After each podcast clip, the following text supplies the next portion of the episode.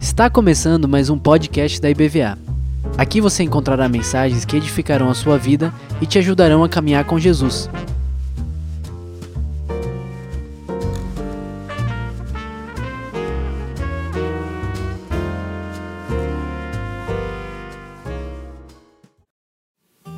Graças e paz, queridos. Bom dia. Então, que bom estar na casa de Deus, né? Você já foi abençoado? Você que está em casa já recebeu uma palavra de bênção, uma oração? Glória a Deus por isso. Eu quero ler a epístola de, de Pedro, a segunda epístola, ou carta de Pedro, o primeiro capítulo. E eu estou pensando assim, esses dias assim, pensando como que Deus tem agido na nossa vida. Uma coisa assim muito importante a gente entender: Deus não tira férias. Deus não tira um descanso de você. Né? Às vezes eu vejo assim os pais com filhos pequenos, né? Nós, eu e minha esposa, estivemos agora lá na Alemanha com o nosso filho que está com um bebê novo, né? O Léo, Leonardo, Ninguém dorme, eles não dormem direito, não, gente. Todo mundo sabe disso. A mãe, então, nem se fala, né? Eu fiquei pensando, não tem como. Não tem, você vai criar filho, você vai ralar. Vai ficar sem dormir.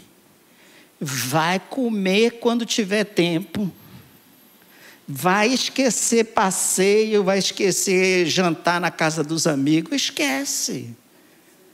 Essa é a verdade. Se arrastar o filho e quiser colocá-lo em tudo, você vai ter as consequências depois.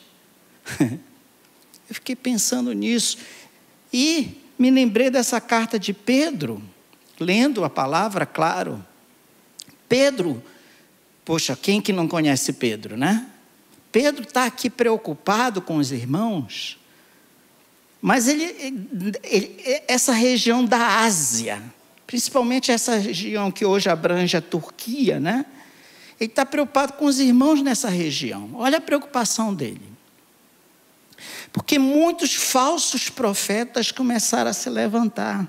Você sabia que tem muitos evangelhos que foram escritos que não fazem parte do livro sagrado, a gente chama o cânon sagrado, né? As escrituras que foram aprovadas e que são consideradas sagradas. Tem inclusive o evangelho de, de Judas. Olha só que sutileza maligna. Eu li o evangelho de Judas, não leia, não vale a pena. Ele diz que ele foi o único que entendeu Jesus que ele sabia que Jesus ia morrer, então ele cumpriu o propósito entregando Jesus e traindo Jesus. Você quer coisa mais maligna? Ao contrário do que me apresenta Judas nas Escrituras. Se fosse tão bom, ele não tinha se enforcado, né? então Pedro está com isso em mente. Pessoas que estão ensinando coisas erradas. Até hoje isso persegue a nossa vida. Não pode, você tem que eliminar essas coisas da sua vida. Vou só falar mais uma coisa, quer ver? Maldição hereditária. Aí pega textos de Amós, pega uma porção de coisas da Bíblia. Deixa eu te falar uma coisa: se você conhece a palavra, toda maldição foi quebrada com a morte de Cristo na cruz. Então não tem um demôniozinho alojado na sua alma em algum lugar que ele vai se manifestar ou que ele está te escravizando. Não, não existe isso. Então a cruz de Cristo não foi suficiente. Toda maldição, todo pecado foi tudo pendurado naquela cruz. Nenhuma condenação há para aqueles que estão em Cristo Jesus. Chega! Pedro está preocupado e ele começa a revelar algumas coisas assim importantes. Eu quero deixar isso para vocês. Primeiro capítulo da segunda epístola ou carta. Simão Pedro, ele começa logo dizendo quem ele é. servo e apóstolo de Jesus Cristo. Hoje as pessoas usam esses títulos como se fossem grandes coisas, né? Eu não conheço ninguém que se chama apóstolo que se coloca primeiro com o título de servo. Na realidade, não tem ninguém assim com esse título, né? Todo mundo só quer título de posição. Aos que conosco obtiveram a fé. Você já está aqui, você que está ouvindo, já deve ter abraçado a fé em Jesus. Igualmente, ele está falando da fé. Preciosa na justiça do nosso Deus e do Senhor Jesus Cristo. Não é qualquer fé. Você não tem qualquer tipo de fé. Ela é incrível essa fé. É a coisa mais preciosa que Deus poderia ter te dado. É a fé que está em cima da justiça de Deus. Jesus morre para cumprir a justiça de Deus. É essa fé que você tem. Graças e paz vos sejam multiplicadas. No pleno conhecimento de Deus e de Jesus nosso Senhor. E aí ele entra. Eu quero me prender em alguns pontos, eu não quero demorar nessa introdução. Visto como pelo seu divino poder, aí ele entra já de cara assim. Qual é a base dessa conversa nossa aqui? Você vem para culto para quê? Para que você escuta a mensagem? Mensagem tem a ver com o que Deus quer comunicar com a tua vida. Tem um poder de Deus em cima da sua palavra e o que Ele está ministrando no teu coração. Ele diz assim: visto como pelo seu divino poder nos tem doado todas as coisas que nos conduzem à vida, e é uma vida consagrada a Deus. O termo aqui é piedade, pelo conhecimento completo daquele que nos chamou para a sua própria glória e virtude. Ô oh, pastor, não estou entendendo muito isso. Vamos lá, fundo. Pelas quais nos têm sido doadas as suas preciosas e muito grandes promessas. Não é que ele ainda vai fornecer, te dar alguma promessa, elas já foram feitas elas te foram doadas. Você não conquista as promessas de Deus. É Ele que é o doador. Ele prometeu, Ele vai cumprir. Você precisa entender isso. Então não é só eu me converti, pronto, está tudo resolvido. Olha, quantas pessoas que vivem debaixo de um, de um sistema de se relacionar com Deus na base da petição. Deixa eu te falar uma coisa: Deus não, tá, não te atende porque você pede muito. Deus te atende porque Ele é cheio de graça e misericórdia e Ele já te doou todas as coisas. E ele diz: essas promessas nos foram dadas, estou no versículo 4 terminando, para que por elas vos torneis co participante da natureza divina. Eu estou chamando essa mensagem a natureza divina em nós. Para que, que essa natureza? Para livrar-nos da corrupção das paixões que há nesse mundo. Esse mundo não é nessa fase de carnaval que tem corrupção e paixão, não. Esse mundo está impregnado, mergulhado num sistema maligno de corrupção, de paixões desenfreadas, de coisa ruim mesmo. E agora vai entrar no texto que eu quero me prender nessa manhã. Só lembre de uma coisa: você, Deus já te deu uma natureza divina. Não é que você ainda vai adquirir, você já é participante dessa natureza divina. Você não é membro da IVVA, frequenta uma igreja, vem aqui receber uma benção. Quando você se entrega a Cristo, você recebe uma natureza divina. Você nasce de novo. Pastor Cláudio ali lá em São José dos Campos, ele disse assim: quem entra no céu tem que ter duas naturezas: a natureza humana e a natureza divina. Só entra no céu quem nasceu de novo. Só quem nasceu da água do Espírito, só quem reviveu na presença de Deus, pela presença do Espírito Santo na tua vida, quando você se entrega a Cristo.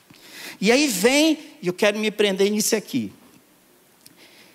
Ele diz: por que você tem essa natureza divina? Deixa eu te explicar uma coisa.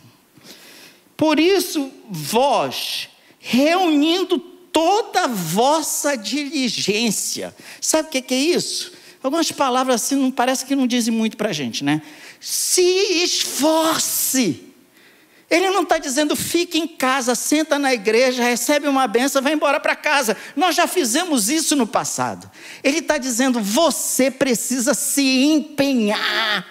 Você tem que se esforçar. O reino de Deus você entra pelo esforço. Ah, pastor, mas não a salvação não é de graça, é de graça sim, mas o caminho é estreito, a porta é estreita. Você tem que se empenhar e se esforçar para passar por esse caminho estreito. Não venha me dizer que é fácil, não. Fácil é esse caminho aí fora. Corrupção, paixão, carnalidade, isso tudo é fácil. Agora vai viver uma vida com Deus para você me dizer que é fácil. Não é não mas você tem a natureza divina. Você já é crente em Jesus? Pergunta para a pessoa que está do teu lado se ele já se converteu. Já se converteu? Já se converteu? Então você tem a natureza de Deus na tua vida. Você é divino. Não é que você ainda vai se transformar em divino. Tem uma natureza, a presença do Espírito Santo está na tua vida, trabalhando, mexendo, tirando as coisas que não prestam e que não agradam a Deus. Ele está nesse processo, ele diz: então se esforce, se esforce, seja diligente. Ah, eu não vou, eu estou cansado, eu estou com preguiça, eu estou enjoado, o irmão me magoou, me poupe. Vá ler a palavra de Deus, deixa de mimimi. Quanto crente cheio de mimimi, tudo fica ofendido. Maria teve um momento que chegou para Jesus e disse assim: Olha, acabou aí, acabou o vinho da, da, do primeiro casamento que eles foram. Ela disse: Acabou o vinho, e aí? Jesus quase que disse assim: Fique na sua, mulher. Ele, com respeito, disse: Ó. fica quieta. Sabe por quê? Porque ele sabia a hora que ele ia fazer o milagre. Oh meu Deus, quantas vezes a gente está pressionando Deus para Ele fazer acontecer. Deixa Deus agir no tua vida no tempo que Ele tem determinado. E Deus não se atrasa, viu? E Ele continua, se esforça. E aí Ele diz assim: associa. Tem uma outra tradução que diz, em vez de associar, diz acrescenta.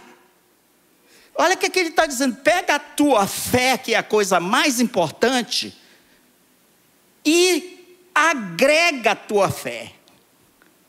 Você quer ver uma coisa? O pessoal fala de árvore de Natal, diz que tanta besteira que falam, gente. Que é festa pagã, que é coisa do diabo, não sei o quê. A gente estava lá passando as férias com a nossa família do nosso filho, aquela árvore de Natal, linda. Linda. Como é que um, um, um galinho daquele assim pode ficar tão bonito, gente? Pega um galinho daquele, bota lá na tua casa e vai me dizer que todo dia você vai dizer, ai que beleza. Mas quando as plantas saem flores, não adorna, não fica maravilhoso. Uma rosa do deserto. Ontem eu estava contemplando a beleza da rosa do deserto. Vá ser bonita assim lá no céu. Não é não. Deus está dizendo, você pega a tua fé e Ele dá sete Sete coisas que você precisa ligar à tua fé. Agora, deixa eu te dizer qual é o sentido dessa palavra associar no original. O sentido dessa palavra no original é você, é como se você montasse uma peça. E aí vem uma pessoa e diz assim: agora eu vou colocar a música. Gente, fala a verdade. A gente está aqui. Se a gente vai assistir qualquer coisa, quando bota uma música, não faz toda a diferença? Sinceramente. E tem coisa na nossa vida que a música parece que fala até mais alto. Deus está dizendo: você pega a tua fé, que já é divina, maravilhosa, e agora eu vou te adornar. Eu vou colocar, eu vou acrescentar na tua vida. Mas ele diz: você tem que se esforçar. Cabe a você começar a buscar essas coisas e acrescentar na tua vida. E Deus vem e corrobora aquilo, Ele firma aquilo na tua vida. Então não tem. Eu estava vendo foto, eu queria botar uma foto aqui de uma noiva, mas me impressiona essa. As noivas, de um modo geral, na nossa cultura, são muito bonitas, né? Mas é, no passado, se você for para algumas culturas, você vai ver as noivas, gente, elas são impressionantemente adornadas. Tudo que você pode imaginar. Agora, mesmo na nossa cultura, me diz qual é, qual é a pessoa mais importante do casamento. Você fica olhando para o noivo? Eu olho para a cara dele porque eu quero ver na hora que ela entra. Começa a chorar a beleza da noiva, o brilho da noiva o branco da veste, o, o véu. Meu Deus, isso é uma coisa impressionante. Sabe o que Deus está dizendo para você? Você já é salvo, você é lavado pelo sangue de Cristo, você tem a natureza divina, mas se associa com essas coisas que Deus vai acrescentar na tua vida, para que o nome do Senhor, a harmonia no céu, possa ser glorificado o nome do Senhor na tua vida. Então não adianta você dizer, eu tenho fé. Ah, o diabo, até o diabo, o diabo se apresenta diante, os demônios se apresentam diante de Jesus tremendo. Não me tira daqui. O filho do Deus Altíssimo. Ele tem medo. As pessoas acham que o diabo vive assim, encarando Deus. E aí, Deus, vem. Ele morre de medo de Deus. Ele já foi derrotado. Os demônios já desfilaram diante da vitória de Cristo na cruz. Eles só estão aí cumprindo um propósito, estão libertos por um período, mas vai acabar tudo isso, eles vão ser presos e Jesus vai reinar aqui nesse mundo por mil anos para mostrar o que é o reino de Deus de fato e de verdade, onde a justiça vai reinar. Então ele começa, e agora eu vou me prender nessas coisas. Ele começa dizendo assim: primeira coisa, você tem que se esforçar para unir a tua fé, para associar, para botar essa harmonia, essa música, essa orquestra na tua vida, primeira coisa que você tem que colocar é a virtude. Oh meu Deus, se perguntar aí para o irmão que está do teu lado, o que é virtude? Vai sair tudo menos o que diz realmente o texto. Na realidade, na realidade, essa virtude é uma, é uma excelência moral que é exatamente o que acontece com a nossa vida. Olha, gente, a gente peca. Mas deixa eu te falar uma coisa: nós queremos andar reto com Deus. Quem é crente quer andar reto com Deus. Quem nasceu de novo não quer se associar com as coisas que desagradam a Deus. Até a nossa liberdade, nós não podemos fazer da nossa liberdade o que queremos. Nós temos que vigiar, acrescente na sua fé excelência moral.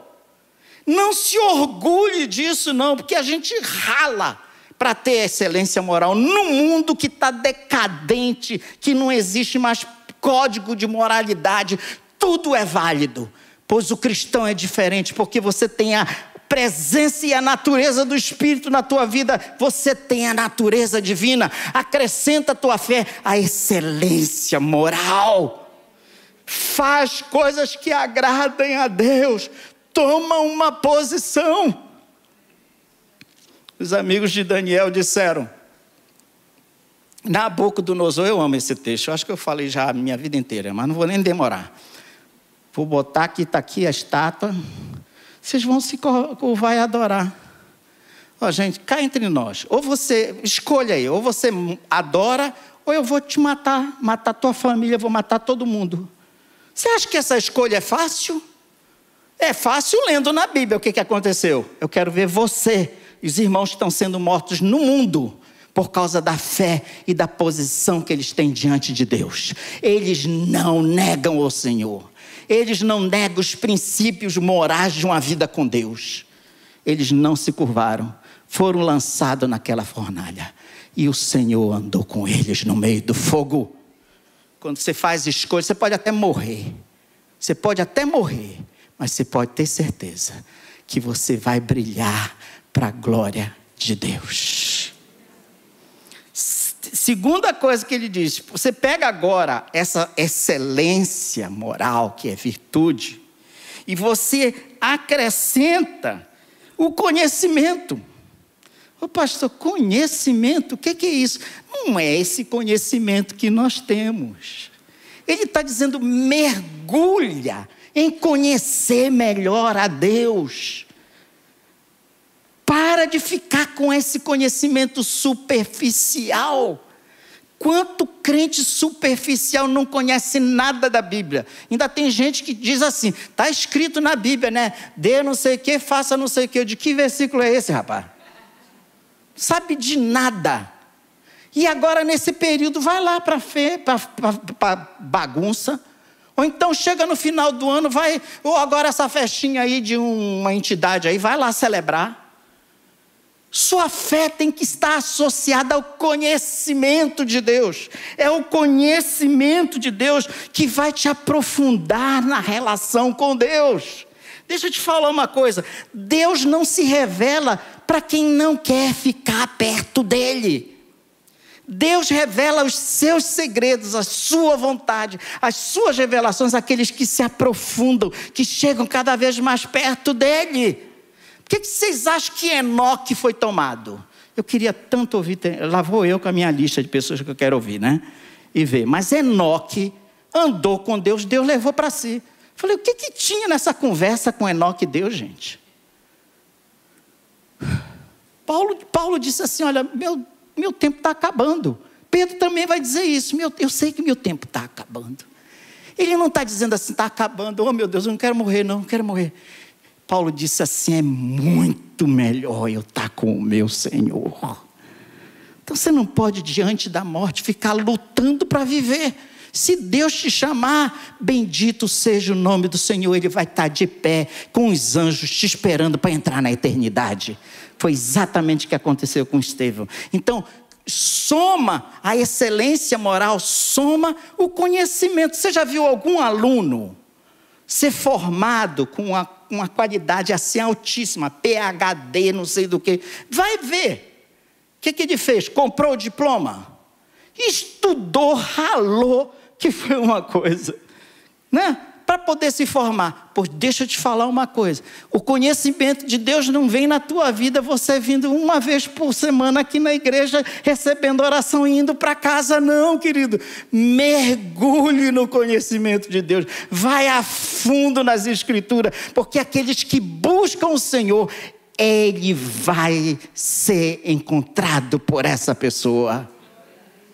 Não fique na superficialidade. Ele fala, somando agora a virtude que é essa excelência moral, soma o conhecimento, se associa. E agora faz mais uma coisa. Você, isso daí machuca.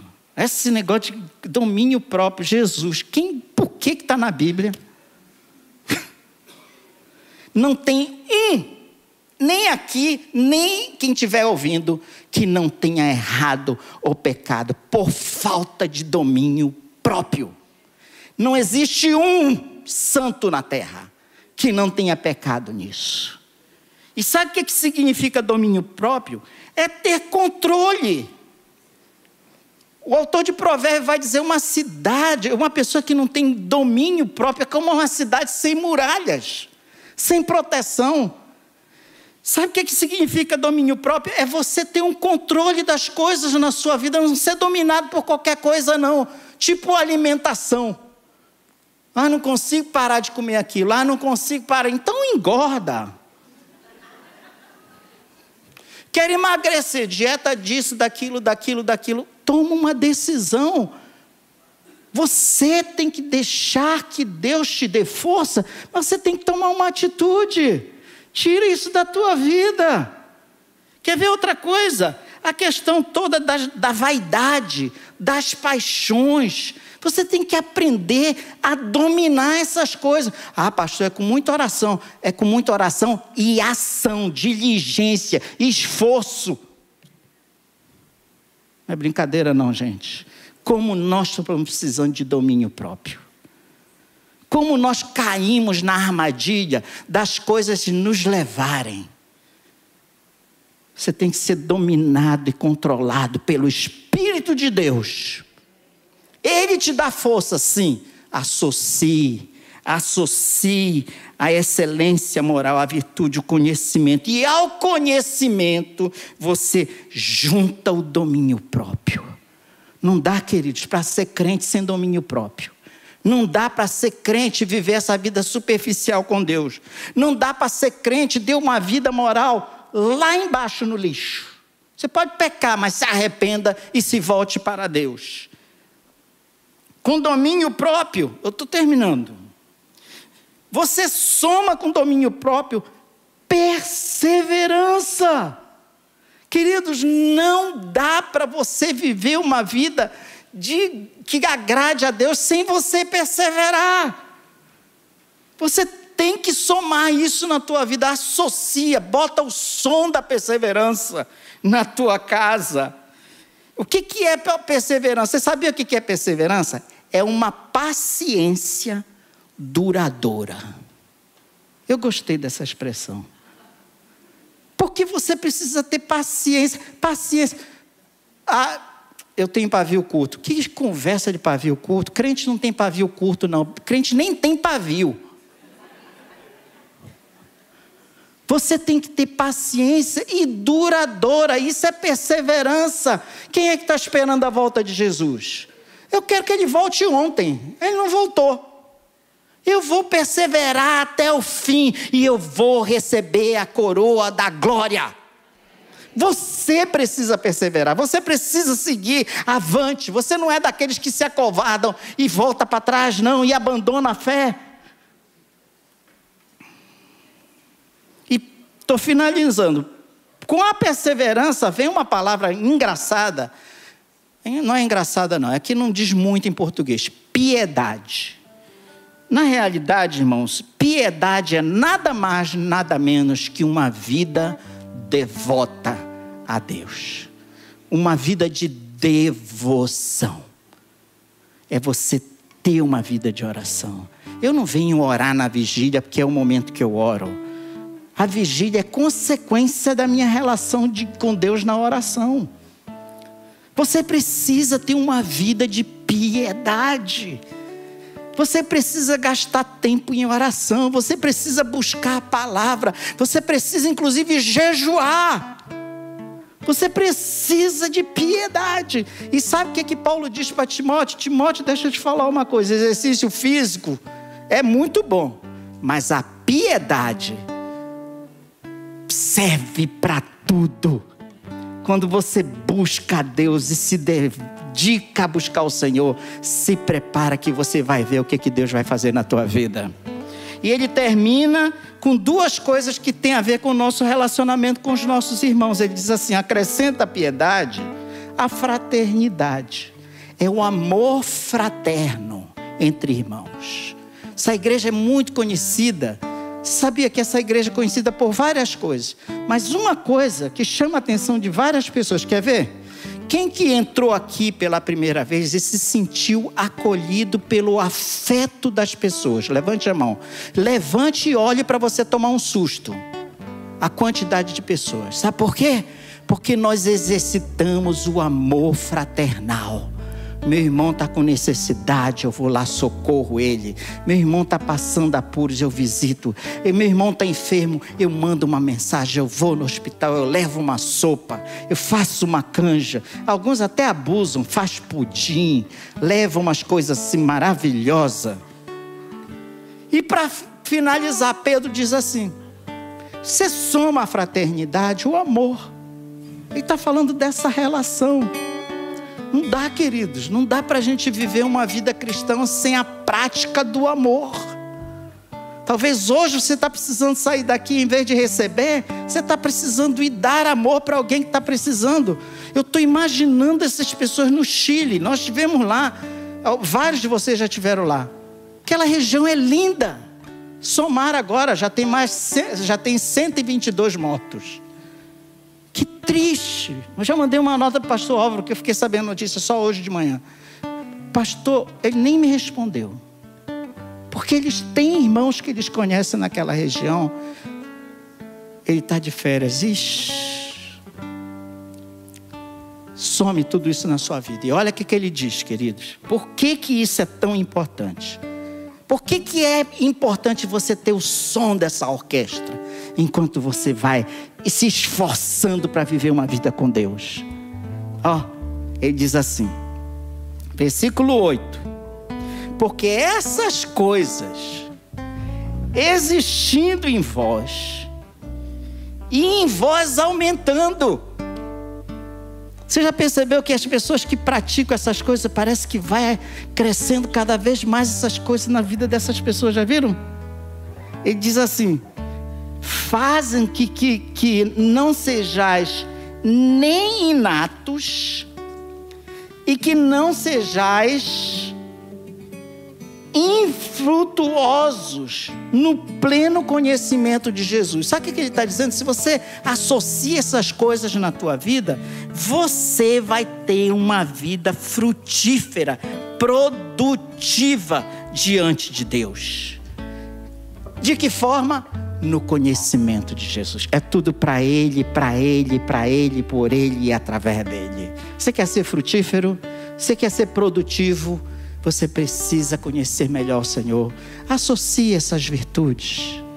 Associe essas coisas e Deus vai te abençoar. Quero terminar lendo um texto de Ezequiel, porque eu amo, eu amo a proposta de Deus nos tratando como uma noiva. Eu tenho que ler esse texto de Ezequiel, que é lindo demais. Eu termino lendo ele. Ezequiel 16, e Deus com a figura da noiva do adorno, da beleza da noiva. Para o Novo Testamento, Jesus é o noivo, a igreja não é você que é a noiva, por favor. A noiva é o corpo de Cristo. Não é uma pessoa que vai entrar e sentar na mesa do banquete lá nas bodas do cordeiro, não. É a igreja de povos, línguas e nações vão entrar naquele dia cheio da graça de Deus, que é a graça que nos leva para o céu. No Antigo Testamento, Deus faz a mesma relação. Olha que texto lindo. Marca na sua Bíblia, depois você lê com calma capítulo 16 de Ezequiel, a partir do versículo 8, eu vou ler para você. Olha o que, que ele diz: Passando eu por junto de ti, isso é Deus falando, eu amo o Senhor, eu te amo, Jesus. Vi-te, e eis que o teu tempo era tempo de amores. Que coisa linda, gente. Estendi sobre ti as asas do meu manto. Não foi isso exatamente que Deus fez sobre a nossa vida? Nos cobrindo com a sua graça, com o seu perdão, com a sua misericórdia. Eu cobri a tua nudez, dei-te juramento e entrei em aliança contigo. Nós temos essa natureza divina, porque nós temos uma aliança feita no sangue de Jesus. Diz o Senhor Deus, e passaste a ser minha. Você foi comprado com o sangue de Jesus, você é dele, você não te pertence mais. Então, olha que ele não para aí não, ele diz assim: "Te lavei com água, te enxuguei do teu sangue e te ungi com óleo. Também te vesti de roupas bordadas e te calcei com couro da melhor qualidade." E te cingi de linho fino e te cobri de seda. Isso é Deus falando para a sua igreja. Também te adornei com enfeites e te pus braceletes nas mãos e colar a roda do teu pescoço. Coloquei-te um pendente no nariz, que era a forma que era muito da cultura, né? Adorno. Arrecadas nas orelhas e linda coroa na cabeça. Você está vendo essa noiva? Linda. Assim foste ornada de ouro e de prata. O teu vestido era de linho fino. Em Apocalipse diz que o linho fino é a justiça dos santos por causa de Jesus na nossa vida. De seda e de bordados. Nutriste de flor de farinha, de mel e azeite. Eras formosa em extremos e chegaste a ser rainha. Não é muito lindo isso? Ele termina dizendo: Correu a tua fama entre as nações, por causa da tua formosura, pois era perfeita, por causa da minha glória que eu pusera em ti, diz o Senhor. Que texto lindo! E lá em Efésios, Jesus vai dizer dessa relação do homem e da mulher casados ele diz: é como Cristo amou a igreja. E Ele está preparando a igreja para se apresentar diante dele. Vamos ficar de pé? Quero orar pela tua vida.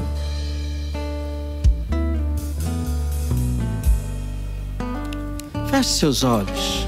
Deixa eu orar por você. Você que está em casa, no seu trabalho, onde você estiver depois ouvindo essa mensagem parar para pensar na sua fé em primeiro lugar, coloca em Jesus. Segundo, vai associando, vai, vai colocando o som dessa orquestra divina na tua vida, dessas virtudes, porque Deus te deu uma natureza divina. Virtude, perseverança, é, é, conhecimento, domínio próprio. Se esforce e você vai ser frutífero na presença de Deus. Pai, olha para teu povo Olha para tua igreja, para cada pessoa que está aqui nessa manhã. Tu conhece nossa vida, Senhor. Nós não queremos viver com uma fé que fica estagnada, não, Senhor. Não acrescenta na nossa fé todas essas virtudes, porque nós queremos te conhecer melhor, Pai. Nós queremos estar mais perto de Ti. Nós queremos abençoar aqueles que estão ao nosso redor. Nós queremos levar essa mensagem da tua glória, do conhecimento de Deus, aonde nós formos. Perdoa nossos pecados, Senhor. Perdoa o nosso egoísmo, a nossa cegueira. Alguns de nós só vê o que está no nariz mesmo, mais nada. Tira essa cegueira espiritual da nossa vida. Abre os nossos olhos para a tua palavra e para a tua verdade. Oh Pai, não é só nesse período nos guarda, não, Senhor. Nos guarda cada dia. Nós não queremos tropeçar, não, Senhor. Queremos andar na Tua presença e deixar que a glória do Senhor possa brilhar através da nossa vida. Abençoa teu povo, cada pessoa que está ouvindo, participando desse culto. É o que nós te pedimos em nome de Jesus.